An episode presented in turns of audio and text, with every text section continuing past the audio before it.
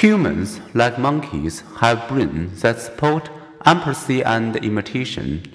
Researchers can insert experimental electrodes in human brains, but they can use fMRI scan to see brain activity associated with performing and with observing actions.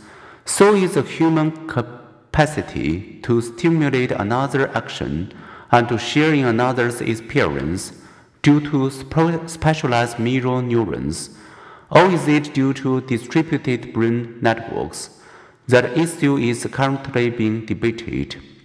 Regardless, children's brain do enable their empathy and their ability to infer another's mental state, an ability known as the theory of mind. The brain's response to observing others make emotion contagious. Through its neurological echo, our brain stimulates and vicariously experience what we observe.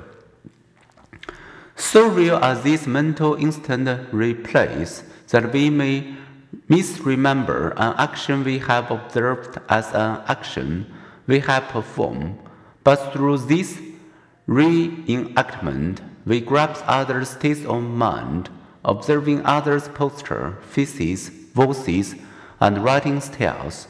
We unconsciously synchronize our own to theirs, which helps us feel what they are feeling. We find ourselves yearning when they yearn, laughing when they laugh. When observing movie characters smoking, smokers' brains spontaneously simulate smoking, which helps explain their cravings. Seeing a loved one's pain or faces mirror the other's emotion. But as figure 7.18 shows, so do our brains. In this fMRI scan, the pain image imagined by an empathetic romantic partner has triggered some of the same brain activity experienced by the loved one actually having the pain.